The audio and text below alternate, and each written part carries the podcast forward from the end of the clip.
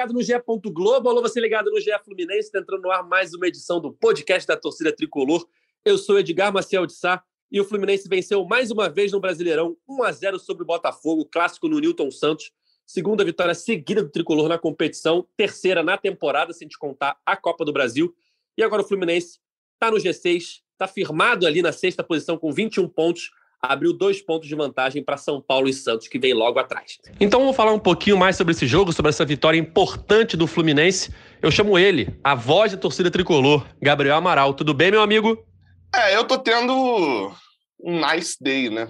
É, it's good vencer um bairro e, e, ganhando, jogando from the left, from the right, from the middle, from the right, como diria Joel Santana, Inclusive, já soube a apuração, tá? Isso é informação.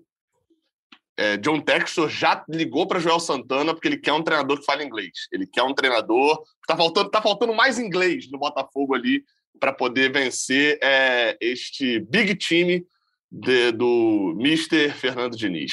Que, é, é, enfim, depois eu vou falar um pouquinho sobre o sentimento maior do torcedor, mas vencer o Botafogo nesse momento era crucial para a autoestima do torcedor do Fluminense. Justo, justo.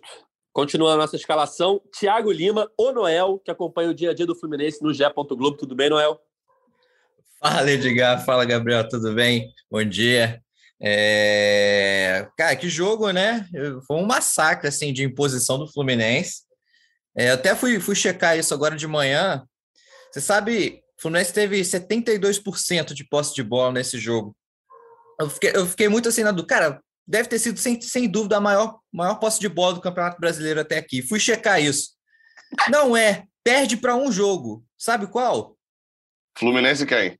Fluminense e América Mineiro, que foi 73. Mas lá tinha um jogador a mais durante o tempo todo, né? Então, jogando 11 contra 11, foi a maior posse de bola do Campeonato Brasileiro. Impressionante o domínio do Fluminense. Oh, oh, não, é só porque eu ia, eu ia, colocar um ponto que eu sei que o cara que está ouvindo pode ser que se confunda. É, isso aí é, é de qual é de qual base o, o, o Noel? É do Footstats? É, do... é, é, o Scout da Globo é, é do Footstats. Sim, é porque às vezes confunde um pouco. Eu vi, eu vi gente que pesquisou no Google, por exemplo, e apareceu 80% e tal. Tem as diferençazinhas, né, no, no, é, no cálculo tem... de um para outro, né? A gente até estava comentando ontem com o Felipe Siqueira, também cobriu aqui o Fluminense. Tem alguns sites que fazem essa, essa, essa contagem em cima do número de passes. Faz, pega o número de passes total e faz uma regra de três. Então é muito impreciso. O Footstats não faz isso. Então o nosso a gente usa com base no Footstats mesmo. É, então, mas, mas se provavelmente nesses outros sites também, que deu 80%, deve ser a maior também. deve ser um recorde sei lá. É, foi, foi um domínio absoluto do Fluminense, né? É, vocês já falaram da posse de bola. Fluminense que nos últimos 10 clássicos contra o Botafogo só perdeu um, na verdade perdeu, mas ganhou, né? Que foi aquele clássico da semifinal do estadual que o Fluminense é, acabou se classificando com o gol do Cano no último minuto. É, no Newton Santos, nos últimos oito jogos, Gabriel botou no Twitter, estava olhando lá agora. O Fluminense ganhou cinco empatou três, então tá oito jogos invicto na casa do Botafogo, né? E mostrou isso em campo. Eu confesso para vocês que eu achei o domínio no primeiro tempo um pouco improdutivo, tá? É, no segundo tempo melhorou um pouco. Mas no primeiro tempo, o Fluminense, por mais que ele tenha tido a posse de bola, um controle do jogo e tal, é, ele sofreu alguns sustos no, no contra-ataque mais do que ele assustou o Botafogo na posse de bola. É, a principal chance do Fluminense no primeiro tempo foi aquela do Arias, uma bola ali pela direita que ele chuta, a bola desvia e passa raspando a trave do Gatito. Enquanto isso, o Botafogo teve algumas chances no contra-ataque, levou mais perigo que o Fluminense no primeiro tempo, na minha opinião, apesar da, da diferença de posse de bola. No segundo tempo, o Fluminense é, conseguiu sofrer menos, né? O Botafogo teve menos chances, teve só aquela bola com com o, o Erisson, um cruzamento do Saraiva, que ele cabeceia por cima, estava livre, mas não conseguiu cabecear direito. Enquanto isso, o Fluminense teve mais chance, continuou com a posse de bola, dominando, é, impondo seu futebol ao Botafogo e chegou ao gol, um golaço do Manuel, é, mostrando frieza de, de, centroavante, né? Ali na, na pequena área, tirando o Gatito e o Saraiva do lance com um drible de corpo e fazendo 1 a 0 Vitória importantíssima do Fluminense para se firmar de vez na parte de cima da tabela da competição. Gabriel, como é que você viu o jogo? O que, que você pode falar para o torcedor tricolor dessa vitória importantíssima do Fluminense? É, eu concordo com você. É, eu, é porque chamar de improdutivo acaba sendo complicado, porque é, quando você vai para a letra ali, né, para a letra fria, vai falar, mas teve alguma chancezinha ali, faltou isso daqui, mas a, a, grande verdade é que as melhores chances do primeiro tempo. É, é, foi um primeiro tempo animado, mas foi um primeiro tempo sem aquelas chances gigantescas, o Laicá, grandes defesas dos goleiros. Não foi um primeiro tempo assim, né? É, mas eu concordo que talvez a, a, as melhores chances do primeiro tempo tenham sido até sob a do Botafogo, né? A, a travada é. Manuel deu no Vinícius Lopes. É Lopes? Vinícius? É Vinícius. Isso, é Vinícius. Aquele, aquele, chute do Matheus Nascimento.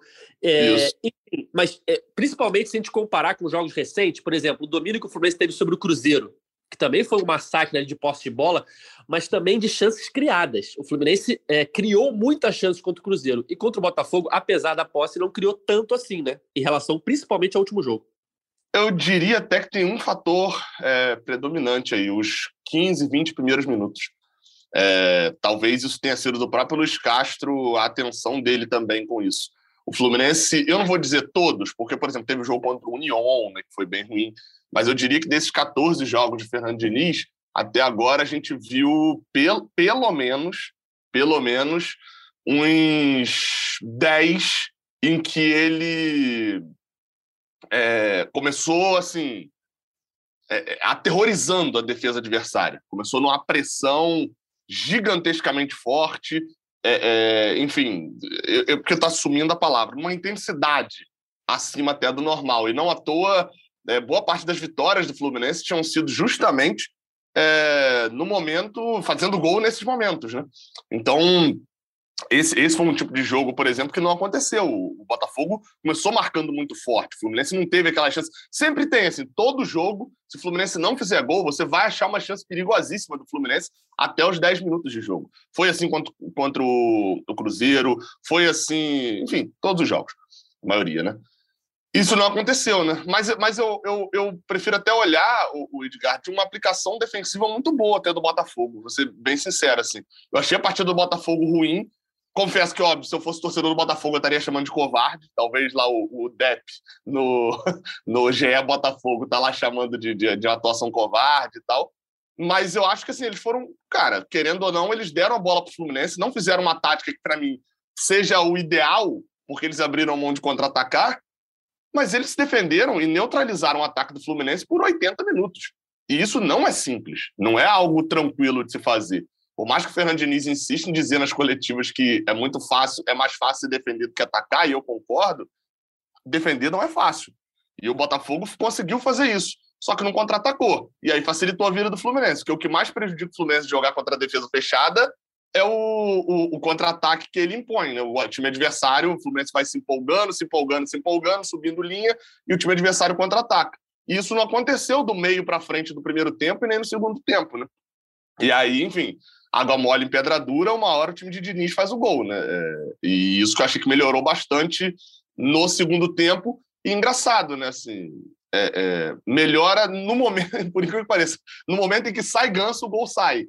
É, mas o Fluminense passa a ter um jogador a mais ali na frente da área, né? Logo assim que acontece o gol, isso só deu para perceber ali em um minuto, dois minutos de jogo, o Ganso sai cansado, o Diniz bota Matheus Martins, e quem passa a criar o jogo é André com os zagueiros atrás. Isso por um minuto.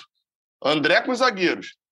Matheus Martins se torna um homem a mais ali no meio dos zagueiros. E essa superioridade faz com que o Caio Paulista fique sozinho, e que Manuel, enfim, ensine aos centroavantes do Brasil a frieza que devem ter na frente do goleiro.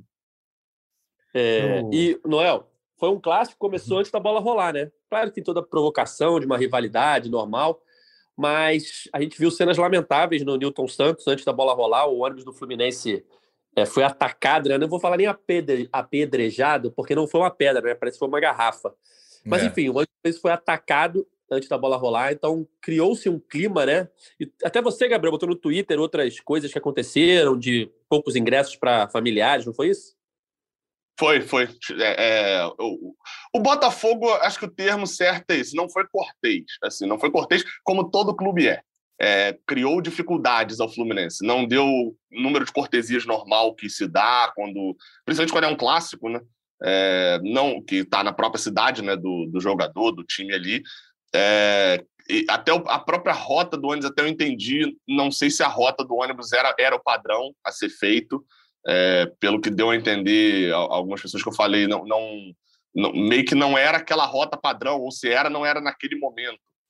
Passou em frente à sede da Fúria, né, que é, é uma, uma organizada do Botafogo. Foi é, é um momento desse vídeo que você está citando, né, que tem nas redes sociais, que tá com a garrafa, né? Isso. É, é, só que eu acho que não foi a garrafa que quebrou o vidro daquele, daquele quebrado que a gente viu depois.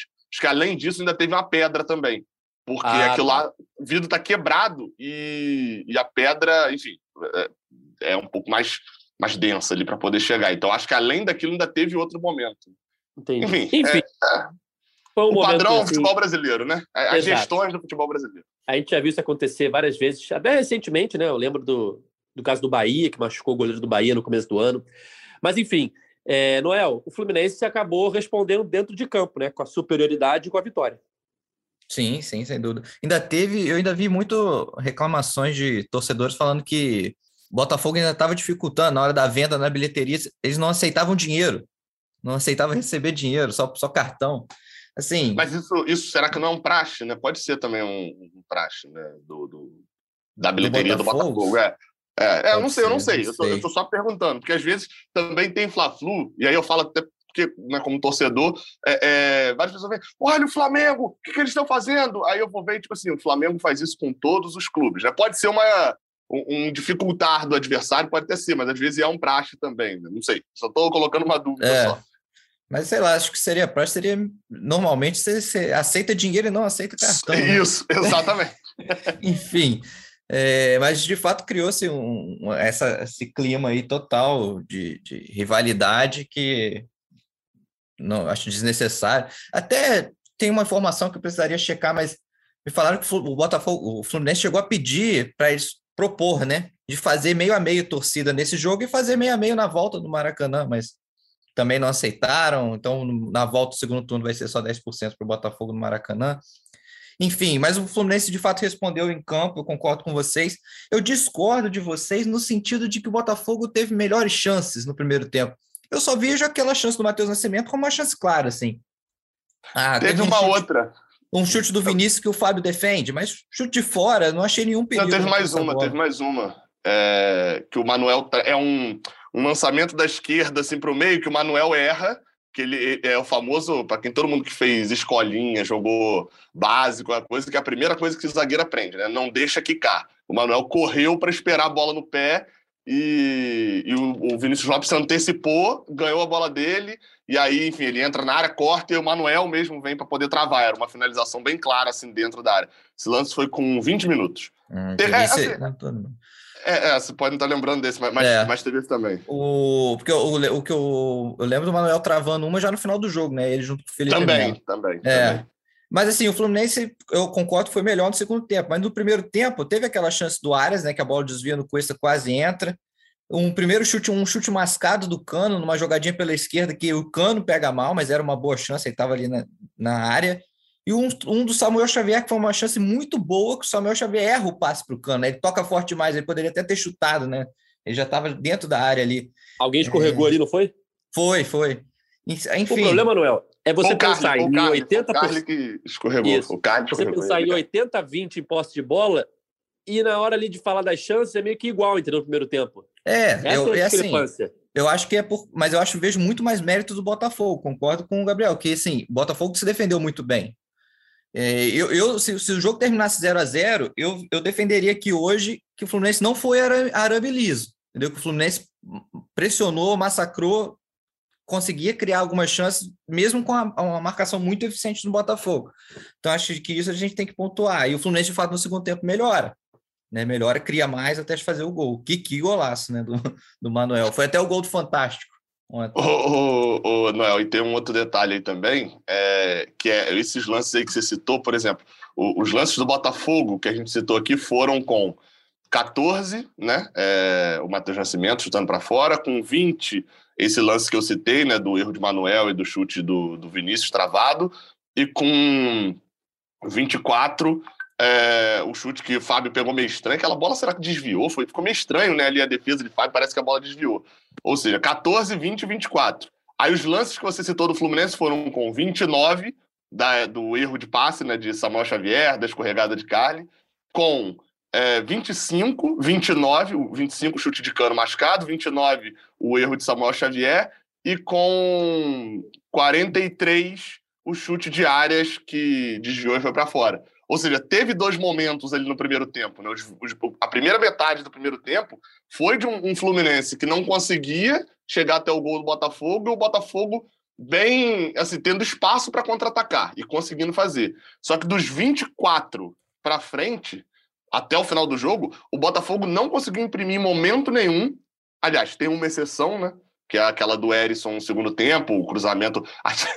Eu vi, eu vi até gente perguntando se o Erisson era pedreiro, porque o Saravia meteu um tijolo para ele dentro da área para ele tentar cabecear. É, é, mas tirando aquele contra-ataque, não teve momento nenhum. O Botafogo conseguiu contra-atacar. Isso tem um demérito do Botafogo, mas tem um mérito também do Fluminense, né? De sufocar Sim. tanto a ponto do Botafogo ter que colocar tantos jogadores lá atrás que não tinha saída em velocidade. É, é esse, e, esse lance do Erisson, o Gabriel, não estava impedido, não, o Saravia? Então, não é, o juiz deu impedimento, né? Mas ele, como não saiu gol, nem ele nada, deu impedido? eu acho que ele não deu, deu, deu. Eu acho que ele não deu.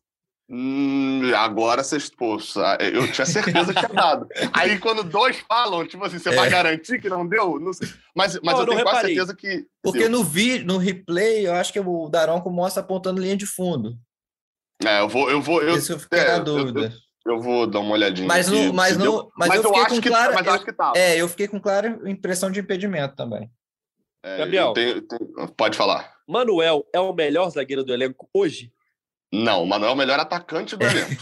são, são coisas diferentes. A gente tem que estabelecer regras aqui. É... Não, cara, de momento acho que é. Obviamente ele não é de qualidade, como falei. Manuel tem erros também. É, é, óbvio que todo zagueiro que começa a virar zagueiro artilheiro, a gente tem uma tendência a esquecer mas, um Mas eu nem estou falando pelos gols dele, não. Estou falando sim, pelas sim, atuações.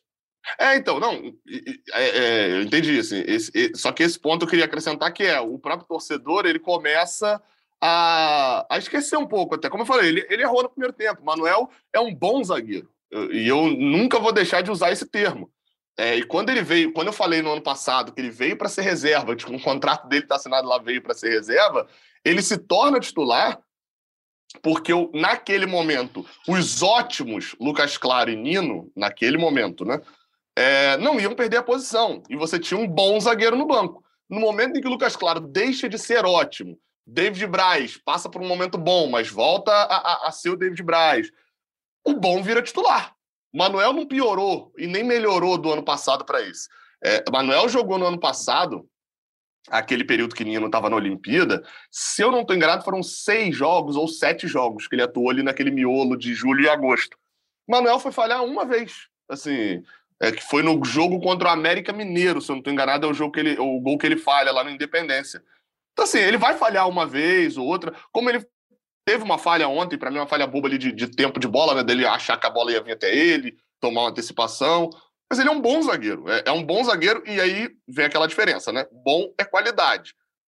E fase o torna até um pouco melhor do que bom, né? Ele tá numa fase muito boa, né? Tá numa fase é. bem bem interessante da carreira. E isso o torna, neste momento, o melhor zagueiro do, do, do, do Fluminense, sim. E assim, e, e, e sem muito demérito para Nino, né? Porque também, acho que Nino assim, não está na melhor fase da carreira, mas nesse momento o Nino também não está numa fase muito ruim, assim, nem nada, não. É, e eu fui ver que o lance, ele, ele me parece estar tá impedido mas o, o Bandeirinha aparentemente não sinaliza o impedimento, não. Eu até vi o Fábio meio que reclamando aqui com ele, tipo assim, pô, podia ter levantado a bandeira antes, né? É, dando a impressão de que estava isso, mas eu não vi ele com a bandeira levantada, não. Mas, mas ele estava impedido, pelo replay que eu tô vendo que ele estava impedido. Se, se tem duas posições que não me causam é, preocupações no Fluminense, é a zaga e a volância, né? Eu acho que são duas posições mais bem servidas do elenco. E aí eu falo isso para a gente levantar a bola também de outro que está jogando demais, que eu sempre gostei desse jogador e que agora está ganhando espaço mais, né? Que é o Nonato. Ontem, mais uma grande partida do Nonato. É, a muita reclamação ali da posição, né? No caso, quando o Wellington era titular. Eu acho que desde que o Nonato entrou, o Fluminense cresceu de produção, né? São as três vitórias seguidas: Havaí, Cruzeiro e agora Botafogo. E uma das coisas que falavam do Nonato, perdão, do Wellington, Noel, era que ele não desarmava, que ele não combatia no meio-campo. E ontem o Nonato aqui, dei uma olhada no Cartola, ele fez sete desarmes ontem na partida. Eu acho que ele entrega tanto na parte de combate como na parte ofensiva, né? Sim, sem dúvida. O Nonato, o, o ele encaixou, fez o time, fez o, o encaixe que estava faltando nesse time do Diniz. Né? E ontem ele ainda foi caçado em campo, né? O que ele sofreu, o que ele apanhou também. Que eu digo aquele dedo dele na mão, né? É, que pareceu até fratura, né? Mas foi só deslocou, né? Enfim, que isso, um volante. Enfim, eu acho que ele, ele de fato fez esse time, esse meio de campo funcionar, né? O que estava faltando com o Elton, o, o Diniz achou com o Donato. É... ele, ele foi disparado, quem mais sofreu? É mesmo, disparado. Disparado. O, quem, depois dele vem o Caio Paulista com duas e todo, todo o resto sofreu uma. Quem sofreu, né? Caraca. Luiz Henrique, Cano, uhum. Arias, Ganso. Ele com oito. Não, jogou demais ontem o Nonato. Para mim, ele já é titular desse time. E, e eu, eu, diria que o Diniz achou o time. Mas, mas não dá para dizer isso, porque agora o Luiz Henrique não está mais, né? Então ele vai ter que achar de novo. É. Mas pelo menos no meio campo ele achou. E eu não vou nem falar do Arias, porque eu acho que falar do Arias é, é ser redundante, né? Ele foi eleito ontem melhor em campo, pela transmissão da Globo. Mas o que o Arias joga, o Arias vem jogando, acho que já senão a gente vai ter que falar todo jogo isso, né? Todo jogo vai ter que falar do Ares. Mas mais uma grande atuação dele. É... Mas como você falou, Noel, o Fluminense no próximo jogo não tem o Luiz Henrique, né? Que foi a despedida dele. Acho que até a gente pode falar um pouquinho sobre isso. E também não tem o Nonato, né? Que está suspenso. É, vai ser complicado isso aí. Bom, meio de campo acho que vai ser o Wellington. Acho que não tem nenhuma Você dúvida. Acha? Acho... Você acha que não, tem, não é Iago ou Martinelli, não? Para manter o meio com a característica? Pelo, pela aquela coletiva do Diniz, no jogo que ele, que ele barrou o Wellington, eu, eu, a impressão que eu tive, a primeira oportunidade eu vou voltar com o Eric, vocês vão ver que o cara é bom.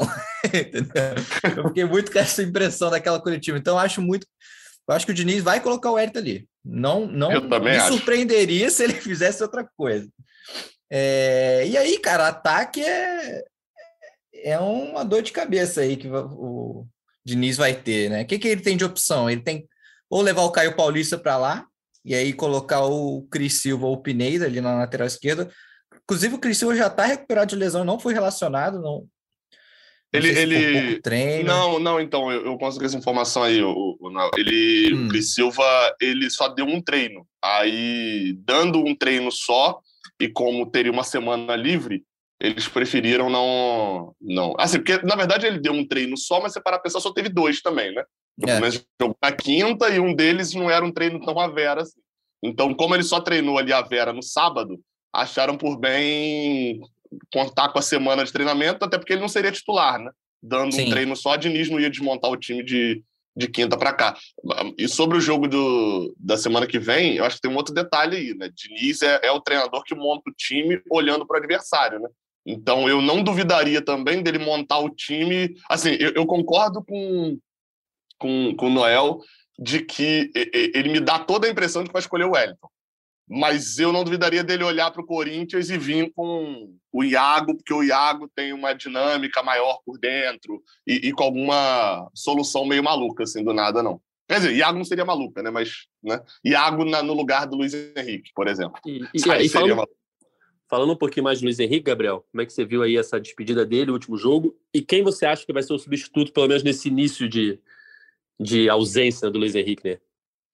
É, eu, eu, eu acho que assim, eu até fiquei zoando, eu não lembro exatamente quem foi o jogador do Flamengo no ano passado, mas teve algum jogador do Flamengo que tinha saído, e, e aí eu vi a galera, tipo assim, mês e meio depois falando: é, o Flamengo tem um desfalque, tentando lembrar qual é o jogador, mas não, não, não lembro exatamente. E o Flamengo tem um desfalque do jogador tal, né? Acho que era o Michael, se não me engano. Tem o Michael, que é desfalque, assim. Eu acho que o Luiz Henrique vai ser desfalque por uns três jogos, pelo menos, do Fluminense. Porque é o tempo que você vai ter para poder re, re, re, remodelar o time, né? É, Luiz Henrique, a gente vai sentir falta nesse momento. Pode ser que a gente sinta falta até o final do ano, mas aí é por culpa do treinador ou da montagem do elenco. É, eu acredito que, que ele vai. Tem falado isso já há umas duas semanas, desde que eu comecei a projetar essa, essa saída né, de, de Luiz Henrique, eu tenho projetado mesmo de que ele provavelmente vai vai utilizar o Caio Paulista. na ponta direita. Ele já falou que o Caio Paulista gosta de jogar por ali e botar o Cris Silva como, como lateral, como o Noel falou. Acho que ele vai para esse caminho. O que vai perder em qualidade, obviamente, o Caio Paulista tem um contra um diferente de Luiz Henrique, né? Caio Paulista tem um contra um de, de, de intensidade, de dar o tapa na frente e ganhar fácil na corrida do cara, é, é, ou cortar para a esquerda e bater para fora também, que é a jogada clássica já dele. É, tem... Agora, o Luiz Henrique não, o Luiz Henrique era mais do, do drible num espaço curto, né? Ele dava o tapa, segura, corta, gira, cruza, é, é, é de jogar num espaço curto. O Diniz vai ter um probleminha aí, assim. Vai ser muita sorte, né? Atrelada à competência, é claro, se ele conseguir achar uma solução já para o jogo contra o Corinthians e uma solução já para o mês de julho agora. É, isso é, é fato para mim. Tem aí uma solução caseira, né? Que seria o, o Matheus Martins. Não tem mas a mesma característica, lado, né? mas. É, é, e até o lado também é diferente. Hã? Não, o lado mesmo. O Matheus Martins ainda vem, é, vem sendo utilizado muito por dentro. Né? Ele não vem sim, sim, eu, eu falei mais no sentido de ser um, um garoto, um jovem, uh -huh, que, uh -huh. enfim, tem uma solução caseira ali de Matheus Martins. Ainda, é... tem, não, ainda tem William Bigode, não se esqueça. tem o Bigode, tem o Marrone, né? Que o Fluminense está tentando aí, que também não tem a mesma característica, mas é mais um atacante para repor uma saída. Enfim. É... aliás, tem novidade do Marrone, Noel? Não, até agora. Bom, a última coisa que a gente deu foi que o, o é Midland, né, da, da Dinamarca, fez Isso. aquela contraproposta e o Fluminense ainda não aceitou a contraproposta e fez outra contraproposta em cima da contraproposta. Então... Haja contraproposta, uma contra, contra, contra, contraproposta. Contraproposta. fez uma contraproposta. Então tá esperando essa, ver se o clube aceita essa última oferta do Fluminense ou não.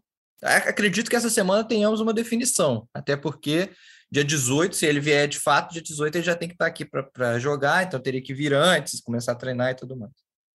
Aliás, é, Gabriel, você falou que o, o Manuel é o melhor atacante do elenco. Materinha de ontem aqui dizendo que ele revelou que tem o apelido de Lukaku no treino. é, cara, é, assim, a qualidade na esquerda não é igual, obviamente, né? O Lukaku precisa dar uma evoluída ainda para chegar ao nível do Manuel. Sinal, estou vendo aqui o Sport TV e nesse momento está passando gol. Agora, sendo aquela sinceridadezinha aqui, o que o Manuel passou perto de errar esse gol também. Não... a bola passa triscando travessão, meu amigo. Mas a, a frieza é isso. A frieza é, é, algo que o Wellington tem também, né? Que é aquele. O, o, parece que vai errar. E ele não erra. Tipo, ele, ele dá toda a impressão de que ele vai perder a bola e não perde. Isso é pouco valorizado no futebol brasileiro. Ali, cara, na, na... quantos atacantes chutariam aquela bola, Noel? Pô, todos. Menos o Lukaku tricolor, que é. que, que golaço, meu irmão, que golaço. Eu, eu, acho que também ali na hora ali a bola sobrou de um jeito, né? Que ele acabou sendo condicionado a fazer o que ele fez. Eu não sei também se os outros atacantes, assim, o Cano, por exemplo, não acabaria fazendo a mesma coisa. Mas enfim, acabou sendo um golaço, isso que importa. Ele limpando ali o Saraiva e o, e o Gatito e como o Gabriel diz aí que ele quase perdeu, eu vou, eu vou olhar o copo meio cheio. Ele botou onde a bola não, não tinha como tirar. Exatamente. Aquele pênalti no ângulo, o cara fala, nossa, passou perto de perder. Não, ele fez o, pênalti indefensável.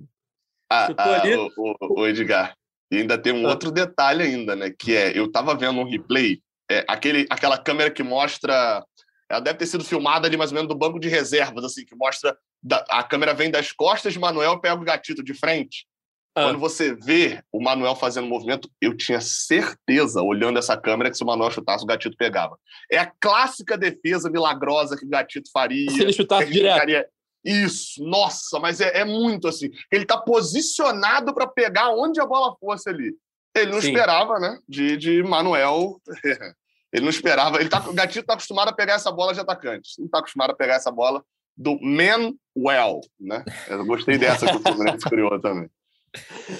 É, Aliás, muito pra... boa, muito boa essa sacada do Fluminense.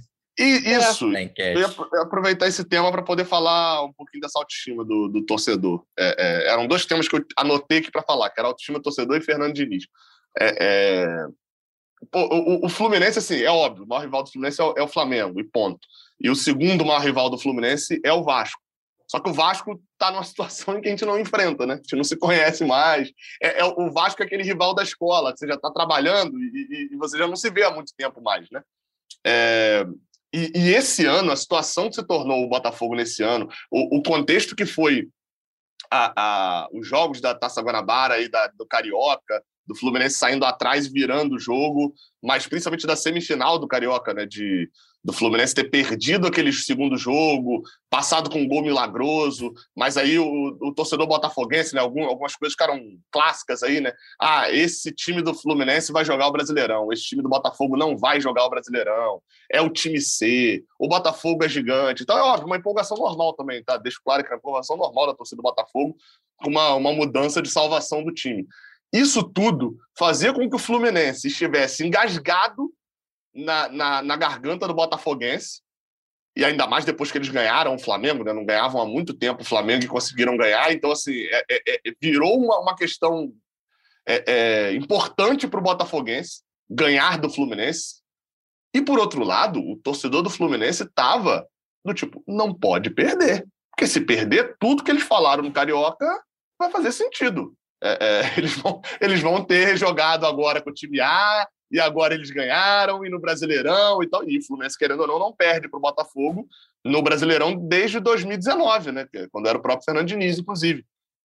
Eu acho que isso chamou atenção, isso criou um clima é, de, de, um clima até mais agressivo assim para o jogo, e a gente viu isso partindo para o agressivo que não deve partir, né? Foi o que você comentou lá no início, de pedrada, enfim.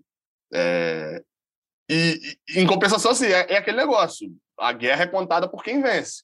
E aí, meu amigo, a partir do momento que o Fluminense consegue ganhar o jogo, e obviamente essa vitória foi muito mais difícil do que as outras duas que o Fluminense teve no Campeonato Carioca, é, porque o time do Botafogo melhorou, Aí vem toda essa piada, e parabéns à gestão de redes sociais do Fluminense, porque soube fazer isso de uma forma que, obviamente, não ofende ali o Botafogo, não vai criar um incidente diplomático né, com, com o Botafogo, mas engajou muito bem a torcida a ficar tweetando em inglês, né, é, é, fazendo as piadas lá. É, é John Boxes, eu achei John Boxes muito bom, cara, porque boxes diárias, né, de, de área no campo, é, enfim, eu achei tudo muito bom ali, assim, pegar o, o lençol que Ganso deu e, e, explorar isso ao máximo. Achei que a autoestima do torcedor do Fluminense precisava disso. O torcedor do Fluminense ele é tão machucado que ele tem a certeza que quando ele ganha, ele vai perder o seguinte. E o Fluminense, querendo ou não, completou uma semana. Sabe aquela plaquinha que tem, tipo, estamos há tantas semanas num clima bom? Nosso recorde é zero semanas. O Fluminense vai completar duas semanas num clima bom. Porque no domingo ganhou o Havaí, aí ganhou o Cruzeiro na quinta, ganhou o Clássico Botafogo no domingo e só joga no outro sábado. Que tinha esse detalhe também, né? Que é. quando o Fluminense ganha muito bem, sempre tem um jogo na quarta para tropeçar. Aí quando perde, só tem jogo no outro sábado. Que aí você fica remoendo aquela derrota a semana inteira. Dessa vez, pelo menos, o, o, o jogo virou, né? É, próximo jogo. Agora o Fluminense vai ter uma semaninha de descanso rara, né, Noel? É, pelo menos nos últimos meses. É, Recentemente Essa. teve uma, mas depois, foi depois de um bom tempo. Agora vai ter duas em sequência. Não, se não joga no meio das duas próximas semanas. Agora o próximo jogo é só contra o Corinthians, no próximo sábado, às quatro e meia, no Maracanã. É, mais uma chance do Fluminense se manter na parte de cima da tabela, mas tem tudo para ser um jogo difícil contra um time que já está lá em cima também, né, Noel? É, esse vai ser o jogo mais complicado, acho, dessa sequência toda aí de cinco jogos do Rio, né? Já foram três, três vitórias. Fluminense está muito bem e esse vai ser o jogo mais complicado. Mas tem essa semana livre, de fato, para o Diniz trabalhar. Ele só teve uma semana livre desde que chegou né, no Fluminense, é, que foi aquela antes do jogo do Juventude, armou um time para toda, toda a expectativa. Nada. Aí chega treinou, lá. E... Treinou em Laranjeiras, é. não, não, na, na piscina. É. só treinou para o esporte errado. Mas agora são, são duas semanas que o, que o Diniz vai ter, né? Então é de fato, e, e, chega numa boa hora, né? Uma hora que o Diniz vai ter que arrumar um substituto para o Luiz Henrique. Ele vai ter que testar as opções, vai ter que. Ou vai mudar o esquema, ou, ou vai de é, Caio Paulista, ou vai de Matheus Martins, ou vai de William Bigode, ou muda o esquema. Até, até pensando em, até o dia 18, né? Pensando até quando um possível reforço do Marrone ou outro possa estrear. E até o Michel Araújo, né? Que vai ser a opção, mas só a partir do dia 18. Então, até o dia 18 ele tem que arrumar uma solução para esses jogos. Né? Até o dia 18 são esses três jogos: Corinthians, Ceará e Cruzeiro. Se eu não me engano, só depois do Cruzeiro, que acho que já é depois do dia 18. Que o Cruzeiro é. acho que é dia 12, né? Isso. isso. isso, Essa semana, na verdade, é a primeira semana lá atrás, quando o Fluminense caiu da Sul-Americana. Falou, pô, agora o Fluminense vai ter tempo para poder treinar e tal. É parte ruim é ser eliminado, mas essa é a primeira semana real disso, né? Porque essa do Juventude foi uma paralisação por causa da data FIFA, né? Aquela paralisação meio fake, né? Mas é, todo mundo teve. Essa agora assim, se me perguntasse, quer a semana livre? Agora, Gabriel, falar, obviamente que não. Eu queria estar jogando contra, sei lá, o, o, o esporte em cristal agora, né? esporte Olímpia. Talvez o Olímpia não, assim, porque, né? Não tem a menor necessidade de, de enfrentar de novo. Mas preferia estar jogando, óbvio. Mas essa é a primeira semana real, assim, que o Fluminense vai ter de trabalho que os outros não vão ter. E detalhe, tá? Isso desde janeiro. Porque a única. O Fluminense parou só em duas semanas, desde janeiro, né? É, que foi essa semana do Juventude, que o Noel citou, e foi uma semana do entre o jogo contra o, entre os jogos contra o Botafogo ali, após a eliminação para o Olímpia. Só que ainda assim foi uma semana pequena, porque o jogo, a jogo de ida foi na segunda e o Fluminense já jogou a volta no outro domingo. Então, assim, é, é, foi desde janeiro esse elenco só, é, é, só teve duas semanas que ele não jogou no meio de semana. Então, querendo ou não, isso pode fazer a diferença. A gente pode esperar alguma coisa de positivo do, do jogo do próximo domingo.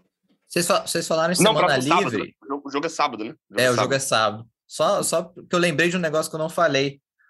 Essa imposição do Fluminense sobre o Botafogo, para mim, ainda fica mais impressionante pelo fato do Botafogo ter tido uma semana livre, né? Exatamente. Tá inteira, o Fluminense jogou no meio de semana poder fechar né, com informação também, eu falei muito do Fluminense, da torcida, etc. Diniz precisava de vitória em clássico também, né?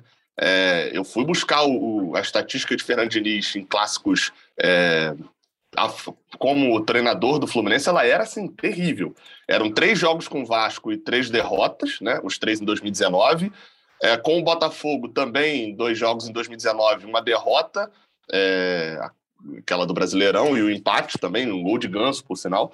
E contra o Flamengo eram três derrotas, dois empates, sendo que um desses empates foi a eliminação do Carioca, e só aquela vitória com gol do Luciano.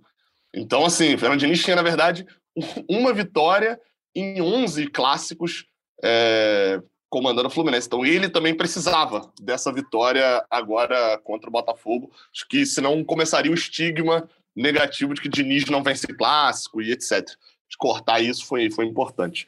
Enfim, aguardo o Fla-Flu e eu queria muito pegar o Vasco na Copa do Brasil, mas infelizmente os nossos adversários não conseguiram efetuar a classificação ante a poderosa Juazeirense. Enfim, fica para uma próxima. Né? Valeu. É... Valeu, Noel. Valeu, Edgar. Valeu, Gabriel. Também vou fechar com uma informação aqui que eu citei algumas opções aí do substituto Luiz Henrique, mas faltou uma. Manuel é uma opção também que pode ser utilizada ali no ataque junto com o Germancano. Vamos ver o que, que o Diniz vai usar. Eu colocaria essa, inclusive. Fica a dica, Fica Diniz. a dica aí pro Diniz. Então é isso, galera. Fim de mais um podcast GE Fluminense. Nosso podcast está nas principais plataformas de áudio. É só você procurar por GE Fluminense ou então no seu navegador ge.globo barra GE Fluminense. A gente está aqui sempre depois dos jogos do Tricolor para debater a partida, analisar a atuação, analisar a semana. Então, temos um compromisso marcado na próxima segunda-feira, já que sábado, às quatro e meia, tem Fluminense e Corinthians no Maracanã. Valeu? Esse podcast tem a edição de Lucas Gabelotto, a coordenação de Rafael Barros e a gerência de André Amaral. Valeu, galera. Até a próxima. Tchau. O Austin pra bola, o Austin de pé direito.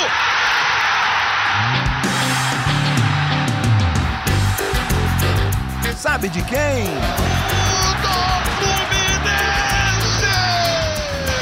inclusão do tricolor das Laranjeiras. É o GE Fluminense.